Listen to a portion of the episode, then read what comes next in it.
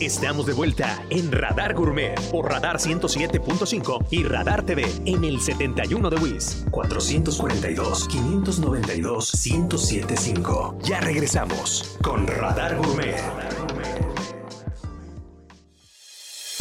No hay mejor ingrediente para un platillo que el bálsamo de una buena conversación. Demos paso a degustar de una sabrosa charla aquí en Radar Gourmet.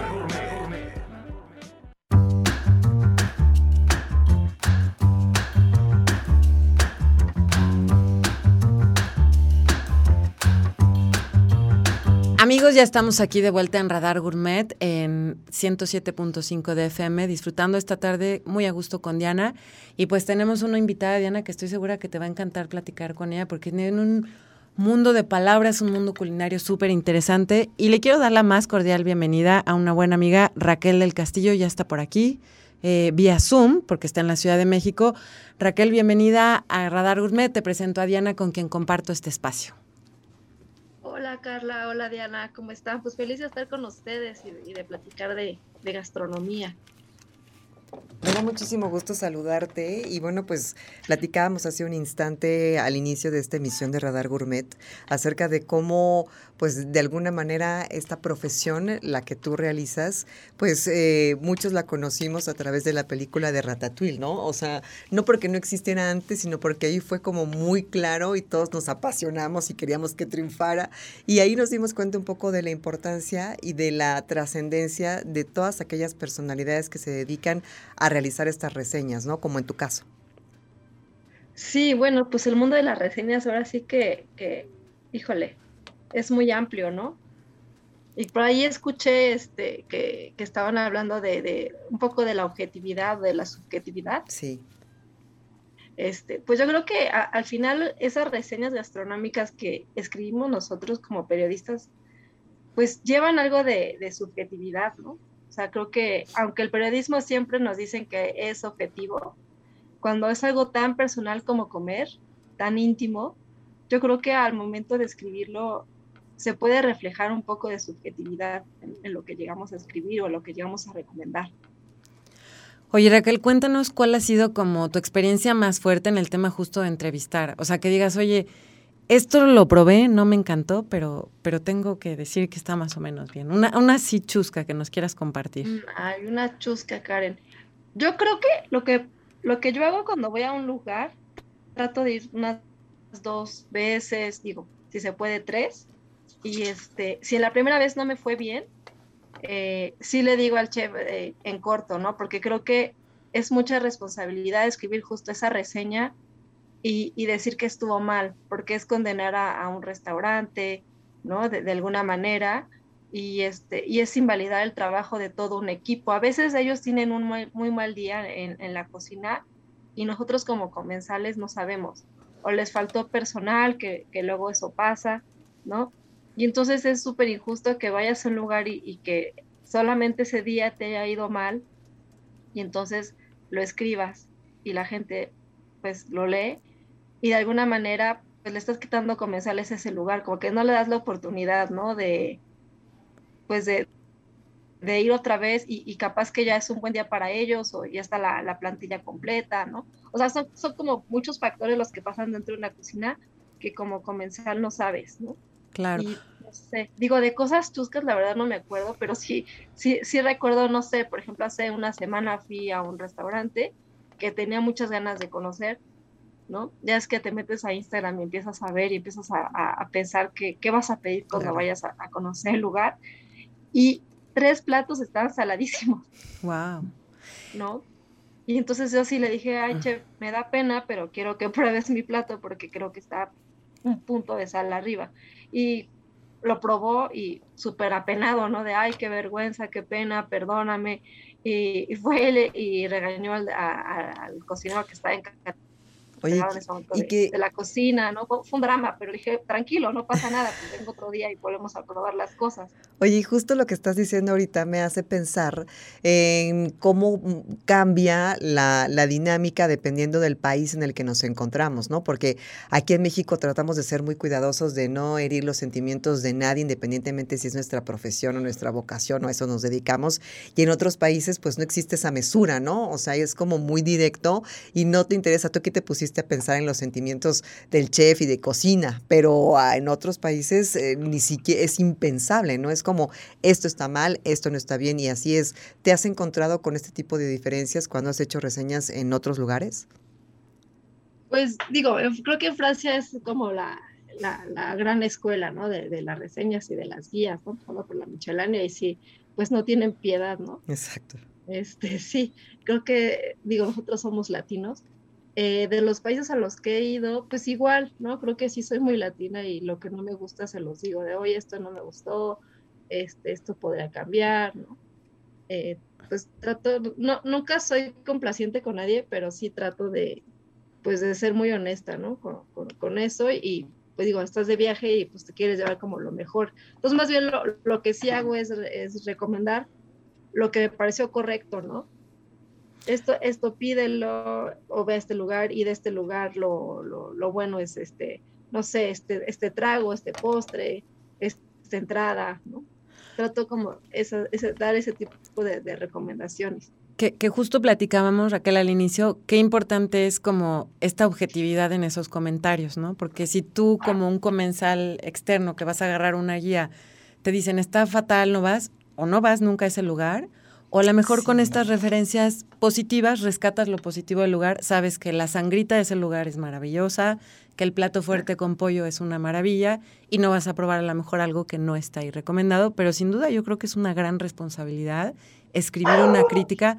Ahorita me acordé, yo participaba en el Buena Mesa, en, en las mesas de trabajo en el periódico Reforma y era un tema platicar de, oigan, a ver, fui a este lugar, ¿cómo les fue? O a los eventos que hacían. Y es mucha responsabilidad dar una opinión eh, neutral o positiva o negativa, ¿no? De las dos este, tienes que ser bien neutral, pero, pero creo que es una profesión súper interesante que además te ha llevado a conocer lugares increíbles. Y platicando de Instagram, ya veo que es arroba Raquel Pastel 83. Cuéntanos por qué es Raquel Pastel. Ay, es que yo estudié gastronomía, entonces, este, pues trabajé mucho tiempo de, repostera hasta llegar a ser la, la chef pastela del lugar. Digo, ya no existe la Grill, que está ahí, estaba en Emilio Castelar. Fue creo que mi penúltimo trabajo. Y ahí ya era como la, la, chef pastelera. Y en esos momentos no había así, no había WhatsApp. Y, o sea, eso fue hace muchos años. Y entonces lo único que había era mandarte mensajes de texto y no sé si se acuerdan que era como que ponías una palabra y como que la adivinaba, o sea, anticipaba un poco a, lo que querías poner. Y entonces este, yo ponía Raquel y aparecía pastel y era como, ay, pero yo quiero poner Raquel. Y dije, ah, es el destino. Y entonces a partir de ahí empecé a firmar todo como, como Raquel Pastel. Entonces todo, eh, desde entonces, es como Raquel Pastel. O sea, el destino te bautizó. Ah, algo así. Te, te vaticinó tu destino. Oye, Raquel, tienes una trayectoria impresionante. Estoy viendo prácticamente todo lo que has hecho, son 14 años prácticamente. Y bueno, has eh, trabajado para la revista Paso de Gato, Gastronómica de México, Forbes, Milenio, Sol de México, Vice, Chilango, D, Playboy, Open, eh, Voices of Mexico, Vocero. Has publicado recetarios eh, bueno, no, qué bárbara. Tienes inclusive varios reconocimientos como periodista del año 2021 por la Guía México Gastronómico de Culinaria Mexicana, periodista del año 2018 por el Club Batel México. O sea, wow, eh, has cosechado muchísimos reconocimientos y seguramente vendrán todavía muchos más, ¿no? Me impresiona la verdad todo lo que has hecho. Ay, gracias. Raquel sí, pues ahí vamos poco a poco en la marcha, ¿no? Creo que esta profesión es muy noble y pues te lleva a muchos lugares, a, conocer a muchísima gente, a historias, ¿no? Que de verdad, pues no sé, si yo pudiera entrevistar a alguien diario, podría tener una historia diario, ¿no? Digo, ahorita ya me dedico un poco más a la edición, pero pues sí me encanta eso de ir y buscar historias y desde los campesinos, ¿no? Porque, digo, de ahí viene todo, ¿no? Si, no habría un buen restaurante si, si no tuvieran buenos productos. Claro ahí vamos de curiosos por la vida. Son las 7 de la noche con 7 de la tarde con 28 minutos. Estamos platicando con Raquel del Castillo. Ella es eh, trabaja como, bueno, ahora dices que estás más de la parte editorial, pero bueno, en gastronomía, cultura y la cuestión de las reseñas de lugares y de comida en el área de la gastronomía. Hacemos una pausa. Hay muchas más preguntas. Veo a Karen eh, ya pensando y planeando qué es lo que viene en el siguiente bloque, pero hacemos una pausa y regresamos a Radar Gourmet.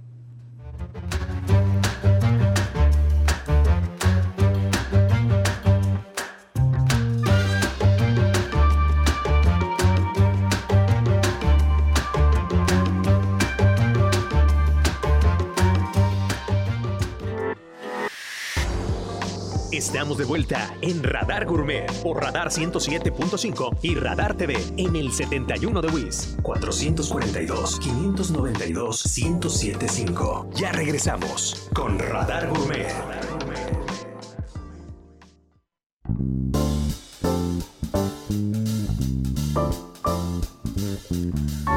Amigos, ya estamos aquí de vuelta en Radar Gourmet y la verdad es que es súper interesante la trayectoria, ¿te parece, de Raquel? Diana, ¿qué opinas? Toda una erudita en todo lo que tiene que ver con escribir con la, de la gastronomía, que alguien tiene que hacer el trabajo rudo y disfrutar de los sabores de muchísimos de los lugares. Yo te quiero preguntar, Raquel, cuando tuvimos oportunidad de conocernos, tú estabas a cargo de la revista Gourmet de México que nos platiques un poco cómo fue eh, esta experiencia y si tenía que ver con el programa de tele o era un proyecto por separado.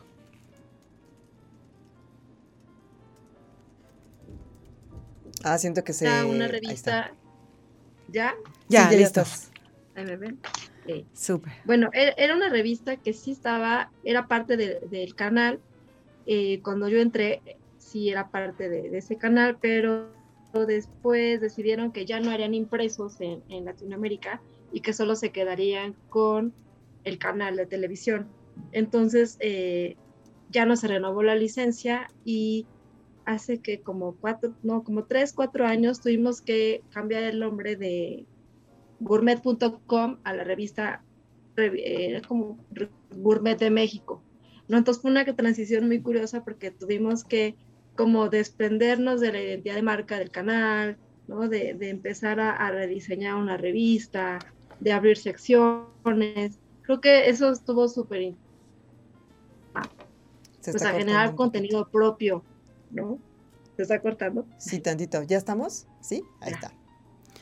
Ah, entonces, bueno, esa experiencia lo que nos hizo fue justo eso, como no, no perder a los lectores que ya teníamos, eh, empezar una identidad eh, de marca de cero como, como revista y, seguir, ¿no? O sea, seguir como tocando puertas y la verdad es que, que fue exitoso, ¿no? El, cambio de marca y de, rediseño y todo no fue tan dramático como habíamos pensado. ¿Y esa revista sigue activa? Gourmet de México. Esa revista sigue activa, Digital. sí, ya este, la plantilla de, de, los que escriben y todo es, diferente, pero bueno, ahí sigue el, el espíritu que, que sembramos, ¿no? Digo, yo en, eh, cuando pasó el cambio, yo no era la editora, era Fernanda Balmaceda, que ahora está en Kiwi Limón. Y, este, y bueno, después Fer se fue y yo pude este, ser la editora de, de esa marca. Oye, Raquel, yo tengo una, una pregunta acerca de, de, esta profesión a la que tú te dedicas. Decías hace ratito que tú estudiaste gastronomía y que después trabajaste como repostera. No es, porque mira, por ejemplo, en el mundo de, la comunicación, de los conductores, locutores, de los medios, etcétera, cuando tú te pasas, por ejemplo, a trabajar en el servicio público o en la administración pública, hacemos la bromita de que te pasas al dark side, ¿no? O sea, es como, como la otra frontera. Eh, tú ah, estuviste en la parte de, de la creación, digamos, gastronómica. Cuando te pasas a la crítica, ¿no es un poquito lo mismo? Pues lo que pasa es que yo estudié también periodismo, estudié comunicación. Mm. Entonces yo desde, desde que estudié gastronomía sí tenía muy claro que quería escribir de cocina, ¿no? Porque me gustaba mucho leer a, Alfonso Reyes, a, a Taibó. Había una revista del finales de los 70 que se llamaba Club Gourmet, no sé si sí, sí, la alguien la recuerda. Este, mi papá la tenía, entonces a mí me sorprendió que, que las haya guardado bueno, guardó eso y guardó guías de gastronomía. Mi papá le gustaba, bueno, le gusta mucho comer. Y entonces, desde que yo conocí esas revistas, eh, pues dije, wow, o sea, se puede escribir de la comida, qué increíble. Y entonces desde entonces yo, yo quería como fusionar esas dos carreras, ¿no? Sin saber que, que se podía, ¿no? Hasta eh. que, bueno, después vi Buena Mesa y luego dije, bueno, entonces sí, es el camino que quiero tomar. Pues no, no creo que me haya pasado al otro lado, simplemente creo que traté como de cimentar mis bases o mis conocimientos gastronómicos para que en algún futuro, que todavía no llega, este, pues pudiera hacer una, una crítica gastronómica, ¿no?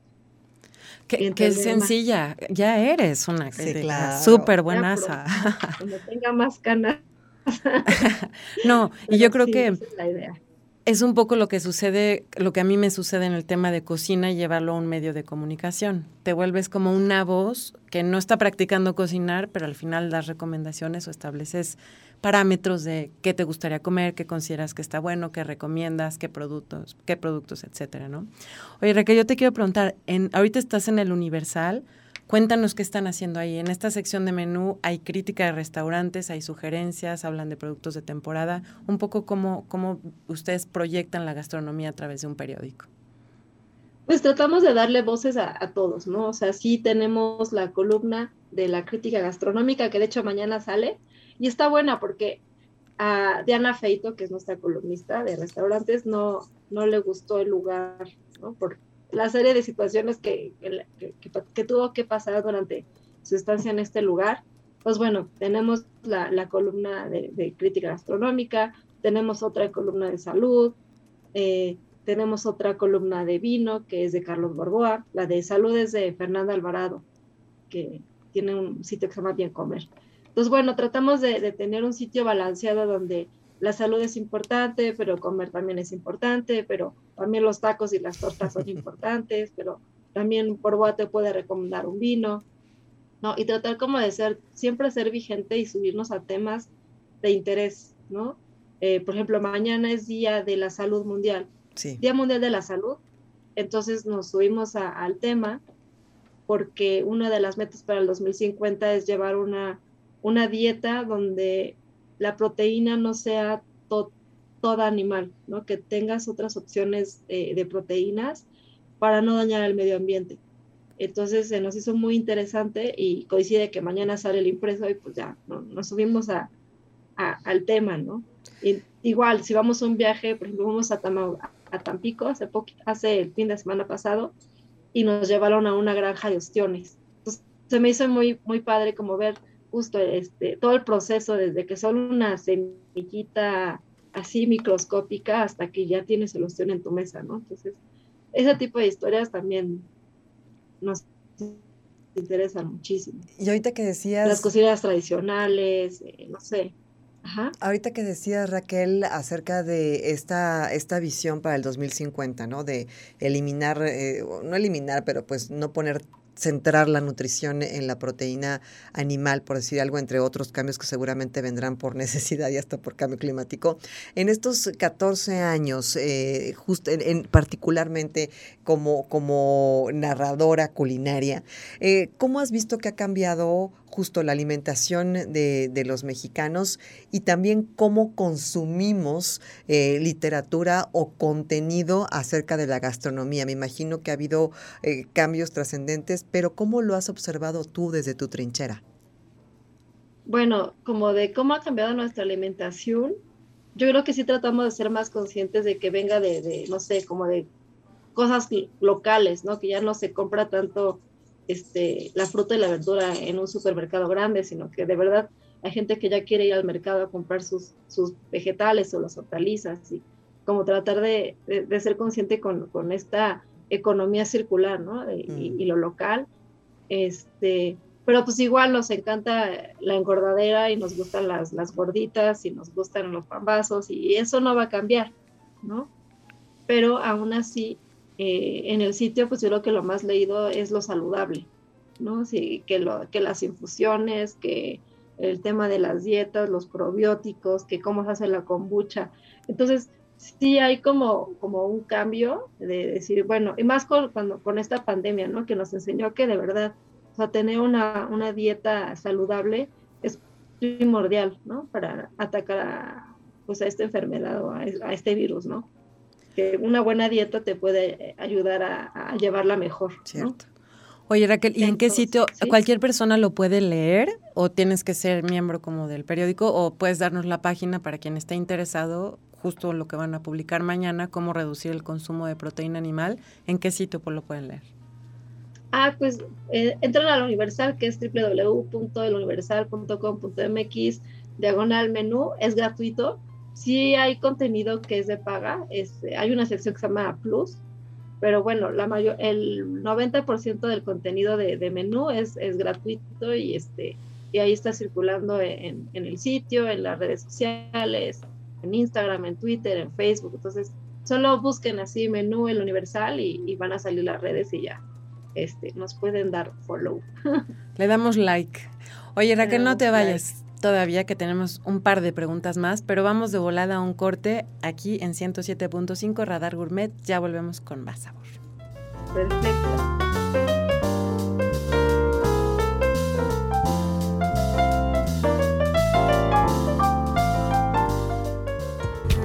Son las 7 de la tarde con 47 minutos, 7 con 47, y nos da muchísimo gusto el día de hoy poder estar a distancia gracias a la tecnología vía Zoom, pero también a través del 107.5 y de Radar TV Canal 71 y por supuesto en www.radarfm.mx transmitiendo multiplataformas. Para que usted conozca a esta mujer Raquel Pastel, 83, si lo dije bien en Instagram, que el destino vaticinó su trayectoria, pero además de eso, yo me quedé con la duda, mi querida Raquel, hace ratito que te hice dos preguntas.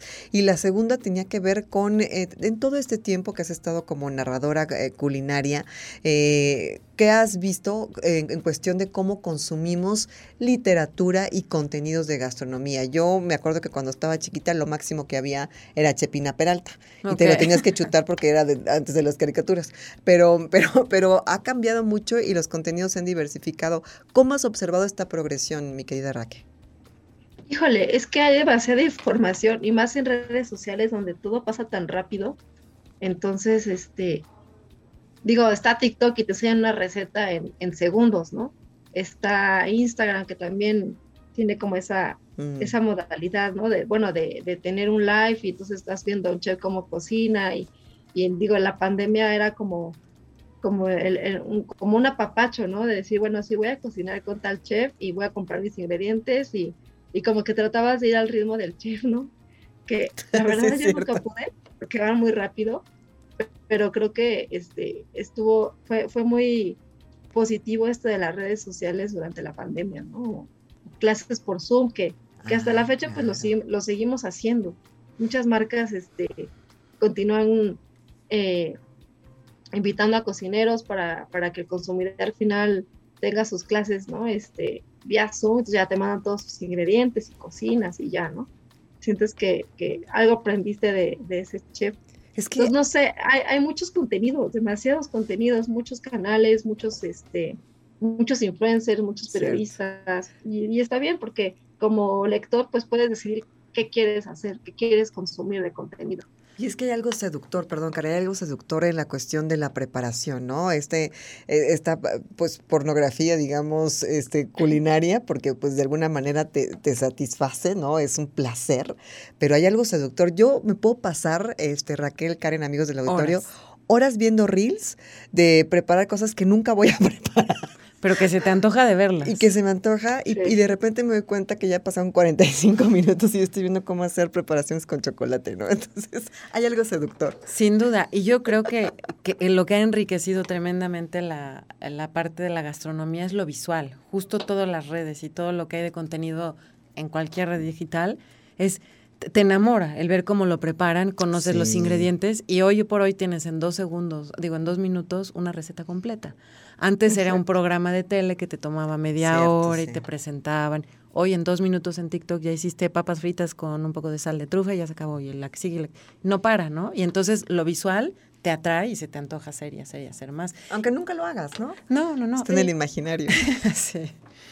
y creo también que, que, eso ha hecho que todas las marcas, ahorita mencionabas Kiwi Limón, es una plataforma súper fuerte que tiene miles de recetas, pero que es muy linda visualmente hablando y pues que también te enganchas con ver sus recetas, ¿no? Sí, sí, sí. Y que además igual, ¿no? En, no sé, creo que en un minuto te enseñan a hacer algo maravilloso y luego viene la expectativa y la realidad, ¿no? De cómo le imaginaste que te iba a quedar y, realmente cómo te queda, ¿no? Y aunque nunca lo hagas, es, como esa sensación de esperanza, de que no lo has intentado, pero podría ser, ¿sabes? Entonces... o el mundo utópico, si así me va a quedar, lo voy a hacer. En algún momento, ¿no? Claro, por supuesto. Sí. Oye, Raquel, platícanos qué planes vienen para ti. Por ahí sé que hay unas guías, cuéntanos, cuéntanos qué vas a hacer. ¿Qué voy a hacer? Pues ahorita eh, editar, creo que este, digo, tengo ahí parado un proyecto de documentales que se llama Cocinas de México y ahí hice un piloto, ya lo presentamos, lo presentamos en Tlaxcala porque vamos a grabar a Tlaxcala este, a, la familia de, Doña Dalia, que está allí en, en, en Contla. Entonces, bueno, ya, ya hicimos el, programa piloto, ya lo presentamos y pues espero que este año se, se abra el camino pues, para tener presupuesto, porque luego es lo que nos hace falta este, para seguir el proyecto de, del documental o de la serie documental más bien. ¿El documental sería para una plataforma de on demand o para YouTube o para dónde lo están visualizando? Pues yo lo visualicé, porque lo grabamos con calidad para Netflix, pero no hemos podido como tener el acercamiento. Y este, pero bueno, igual me aviento otro capítulo más y, vemos qué pasa.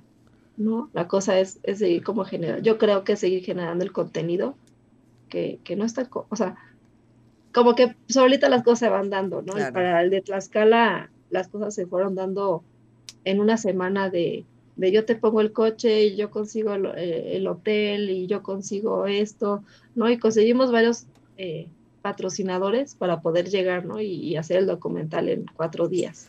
Oye, Raquel, te voy a te voy a interrumpir porque nos quedan pocos minutos para cerrar esta emisión, pero necesito ponerte en jaque. ¿En qué sentido?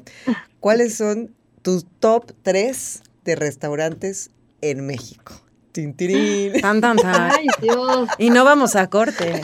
Así es que no hay tiempo para pensarle. Ya. Así top que pues, dices, los si existes, si estás vivo en este momento en la República Mexicana, vas a venir, tienes que ir a estos tres restaurantes. Bien. Bueno, la cocinoteca en Guanajuato con Juan Emilio se me hace increíble. Este, lloro con sus platos porque de verdad es un gran cocinero. Además es muy buena persona. Entonces, eso me gusta. Eh, Manzanilla en Ensenada con Solange y, Benito Molina. Y Coli en Monterrey. ¿no? Que este, esos, esos, ese trío de hermanos está haciendo cosas maravillosas. Son muy jóvenes. Okay. Este, pero la experiencia del de menú degustación y la selección de vinos, todo es, todo es perfecto. Entonces, recapitulando, la Cocinoteca en Guanajuato, Manzanilla en Ensenada y Coli en Monterrey. Oye, sí, creo que es mi top 3. Yo tengo duda, ¿Cocinoteca es el que está en Casa de Piedra en León? Sí. Acabo de estar en León el sábado y estaba entre ese y uno japonés que está al lado. Y te fuiste al Japo. Y me fui al japonés, pero voy a regresar a la cocina. Tienes que ir. Suena espectacular. es que nos queda más cerca espectacular. Sí, sí, sí, sí. Es, que es cocina fusión, es cocina de autor, ¿Qué propuesta tiene culinaria? Todo su producto es, este, es local, entonces él presume mucho que, su cocina es de mm, temporada.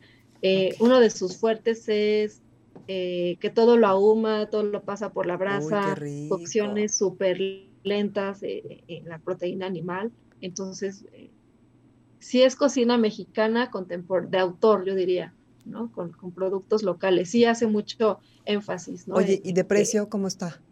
De precio, yo no lo vi tan mal, ¿eh? yo que es un precio amigo. Justo. Y hay muchas cosas que, que, se pueden compartir en la mesa, ¿no?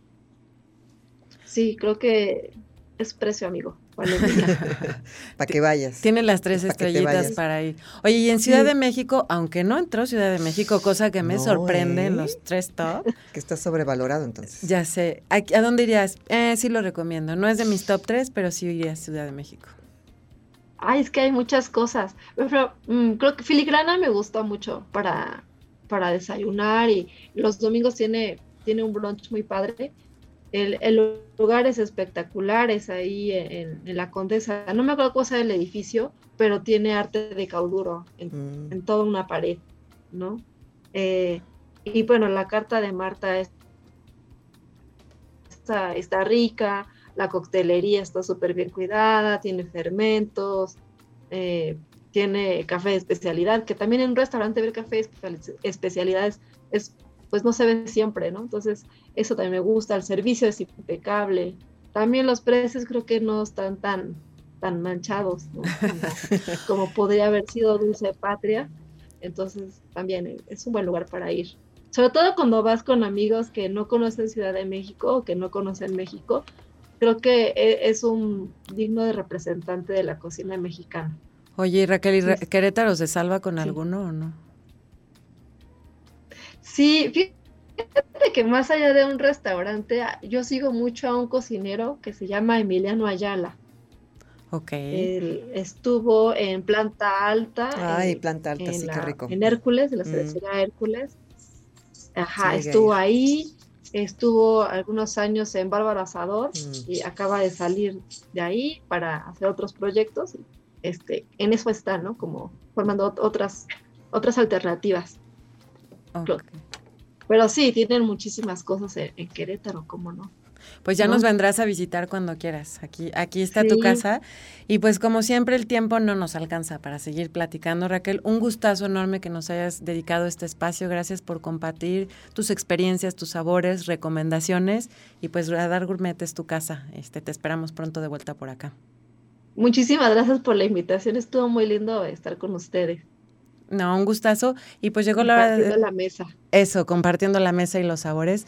Amigos, gracias por escucharnos este miércoles. Nos tenemos que despedir y los esperamos el próximo miércoles en punto a las 7 de la noche por 107.5 con mucho más sabor aquí en Radar Gourmet por Radar FM. Hasta pronto y gracias.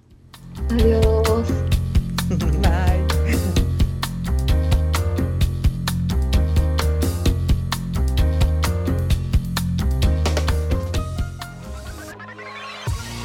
Esperamos haber estimulado tu imaginación y todos tus sentidos, pero sobre todo el gusto.